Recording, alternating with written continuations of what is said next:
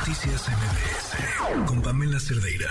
¿Qué diablos pasó en el Aeropuerto Internacional de la Ciudad de México? Nos avisaban en tono burlón que ahora eran los horarios del bienestar, que en las pantallas del aeropuerto se muestran ahora en, el Aeropuerto Internacional de la Ciudad de México los horarios asignados a las aerolíneas, que no son los mismos, ahora nos enteramos, que los horarios en los que las aerolíneas venden los vuelos.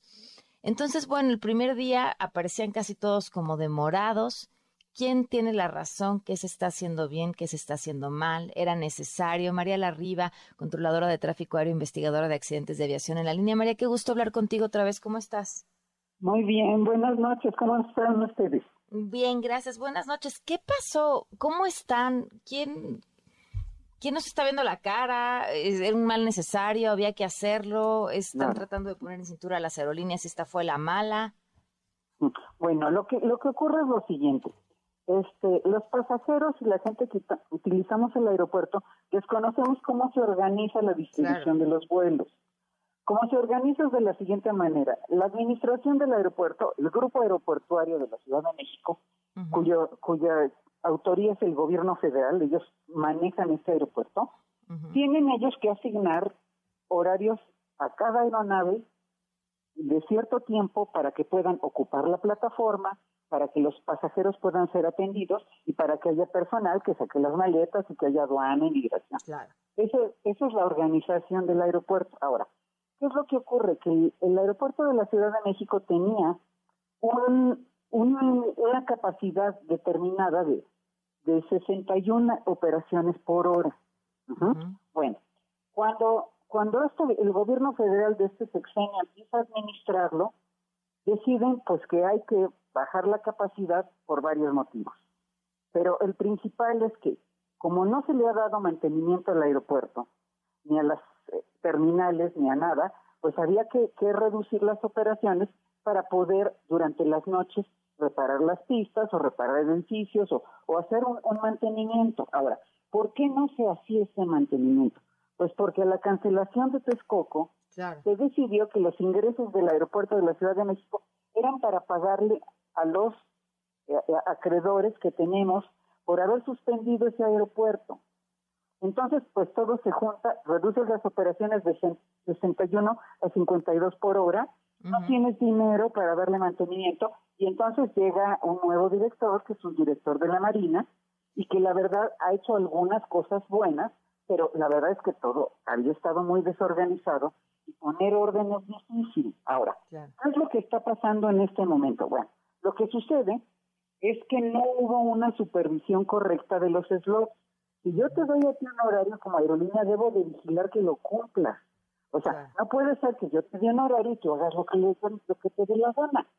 Y en especial Volaris empezó a hacer eso. Tenía slots a las 3 de la mañana y se acaba el avión a las 3 de la tarde.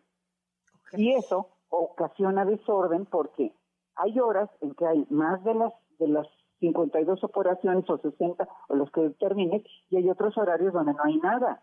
Entonces, es imposible que un aeropuerto funcione en forma ordenada si las aerolíneas hacían eso. Entonces, la, la administración tomó la determinación de publicar los horarios oficiales en esas pantallas, pero eso no resuelve el problema y además victimiza al pasajero. ¿Por qué? Porque cualquier mínima demora justificada por otras razones no va a aparecer allí. Entonces, lo, lo que debería de ocurrir es, bueno, el que no cumple hay que sancionarlo. Puedes quitarle unos slots, puedes cambiarlos de horario o puedes hacer varias cosas para resolver ese problema pero las pantallitas deberían de reflejar la información real.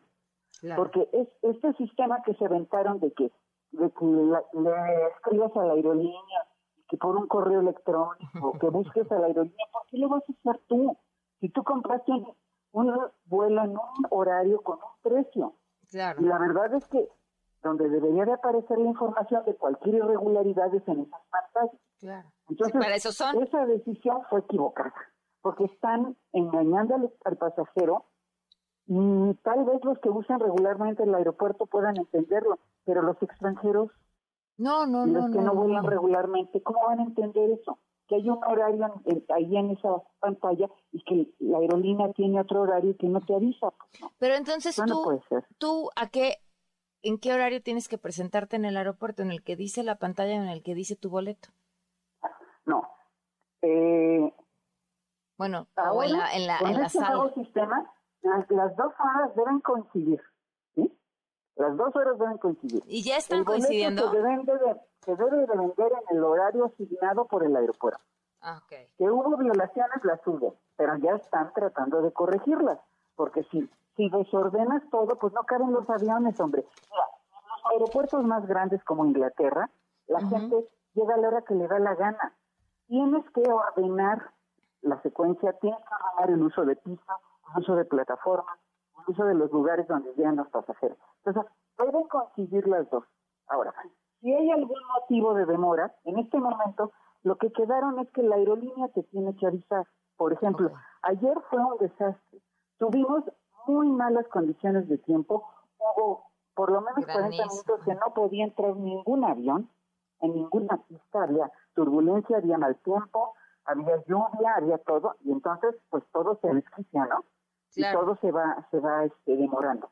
Pero ahí, pues, hasta ahorita lo que quedaron es que la aerolínea debe avisar. Pero, francamente, no me parece, porque la administración le cobra a las aerolíneas un uso del aeropuerto. Es obligación de ellos reflejar en esas pantallas la información real. Claro, entonces, a ver, ayer estaban retrasados por un tema meteorológico y ¿qué aparece en las pantallas? Nada más el retraso, pero no la hora a la que finalmente esperan salir. Exactamente. Ahora, ¿qué pasa? Mira, que a veces tú como aerolínea puedes medir un retraso.